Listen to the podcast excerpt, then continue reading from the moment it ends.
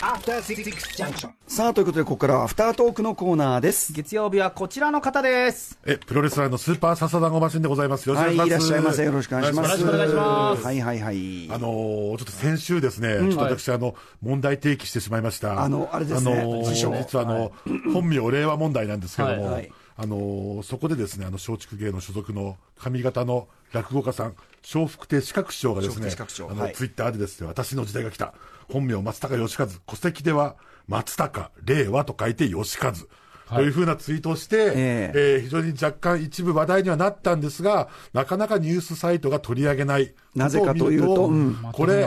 エイプリルフールネタなんではないかという、あの私ちょっとはい。疑惑がありましたよね。疑惑をちょっとあのー同じ所属事務所のはい。先輩ではあるんではございますが、ちょっとあの、恐れ多くもちょっとそういう問題を定義させていただいたんですが、はい。その後ですね、別にその4月2日になっても、あの、実はあれ、エイプリルフールだったんですよ、みたいな、4月バカだったんですよ、みたいなツイートもなくですね。ないんだ。種明かし特にしてない。ってことは、あれ？で、あ、本当だったんだと思いながら、むしろちょっと私も、この問題忘れていたんですが、はい。で、先ほど気になってですね、ええこの前室的な場所のあそこでですね、ちょっと気になっていろいろ調べてたらですね、えあの、ツイッターでは特に何も書いてなく、はい。日常のお知らせ事をツイートしておりまして、はいで、フェイスブックの方をはい見たらですね、なんとですね、今日の午後になってですね、はい。あまりにも正直な人が多いので、エイプリルフール、嘘ですせという、今日の午後ですか？今日の午後に。一週間。あまりにも遅い。一週間経ってから。一週間経ってから、エイプリルフールだったという、またこう画期的なエイプリルフールのネタ明かしというのをやっておりまして、あのー皆さんあのご心配なくですね、あのー無事にエイプリルフールだったということを、一応まず最初にちょっとあの、そうじゃなかったらね、なんとなはいくちょっとネタ的に扱っちゃって、ちょっと申し訳な申し訳かったないなという、ちょっと大阪まで謝りに行かないといけないかなと思ったんですけども。しくじりというやつがね、はいあるかもしれませんけどね。た。だですね、エイプリルフールだったと、しかも1週間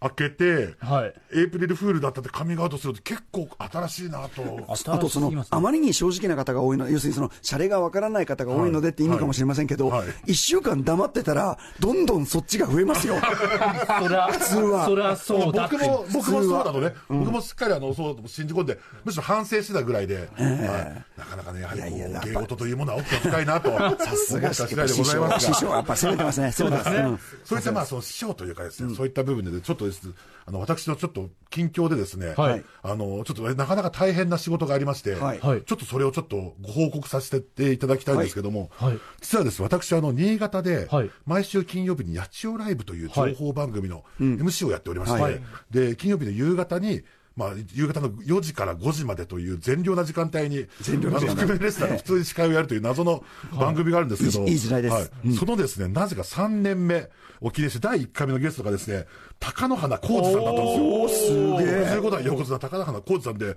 本当にこれ、大丈夫かな？本当になんかちょっとですね、その高野花さんが、あの、日本相撲協会の巡業部長をはい。やってらっしゃった時に、この野鳥ライブを放送している NST 新潟総合テレビというところが、あの、要は、巡業、要は工業を買って、はい。まあ、そうやってた関係で、なかなかその NST の社長と、はい。まあ、その縁があって、ビジネスパートナーとかね。はい。うん。で、今回それで、まあ、日本相撲協会を、こう、辞めて、辞めて、そういう全国そうお世話になってたところをこうご挨拶回って、まあ、いろいろその説はお世話になります。結構長い間、暗夜して巡業部長をやっていたので、結構関係が深かったらしくては、それで、まあ、ご挨拶に来て、何か私にできることがあればって言って、その社長が無邪気に、はい。あの、番組出てってくださいよって言ったら、本当に出ることになってしまいまして、それをなん受け入れる我々も我々なんですけれども、あのやらざるを、逃げるわけにはいかいくまいというか、どういう空気なのか。はい、うん。で、で、その台本を見てたらですね、なんか1時間いらっしゃるらしいんですよ。一部分だけじゃなくて1時間まるまる生放送いらっしゃるということで、でも、その2日前ぐらいにですね、あの、その生放送で10分ぐらいしかいられないみたいな、ちょっと急遽その後にケツができてしまって、はいはいは10分ぐらいしかいられないということになって、これ10分いてもらうんだったらな、みたいな話でどうしようかという緊急会議をスタッフともども行って、でも、その前は大丈夫なの、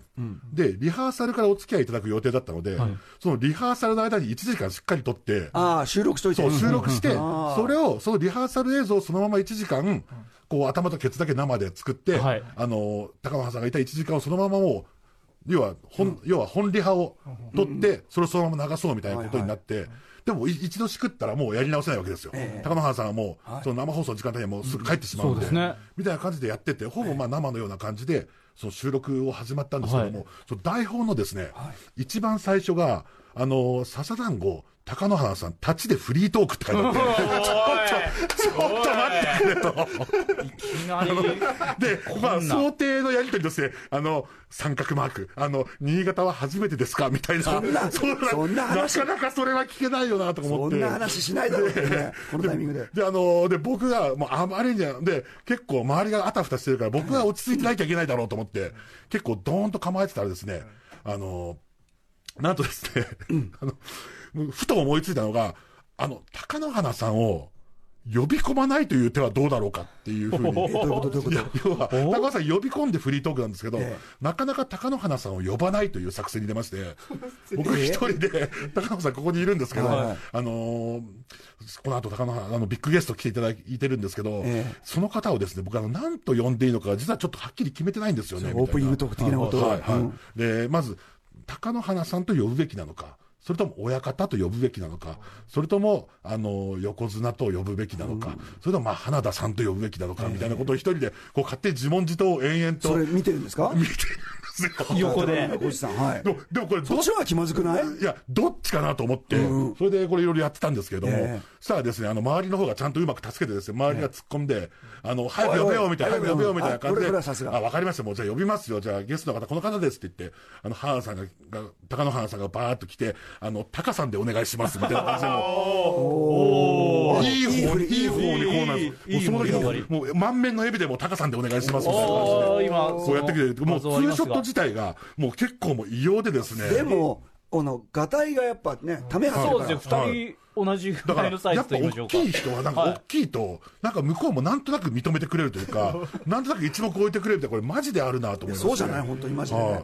で、その後もですね、ちょっとこういろいろとこう一で座って、ちょっとこう、高野花さんにちょっと座右の銘を聞いて、その直後に、もう一個この座右の銘の右とあれば左もあるということで、その座左の銘って言葉も本当にあるんですって。座右の銘と座左の銘。はい。だから、二つ大事にしてる言葉あるはずだって言って、毎回聞くコーナーがあって、こうゲストに聞いたらですね、はい。まあ、高野花さんとかもパパパパパッとこう色紙に、こう、まあ、不老心っていう追いざる心と、はい。あの、要は、長寿心みたいな、こう長く生きる心みたいな、こう、似たようなことを書いてくれて、で、その二つ目を当てるみたいな、あ、もう時間だったんですね。はい。超時間です。あ、すいません。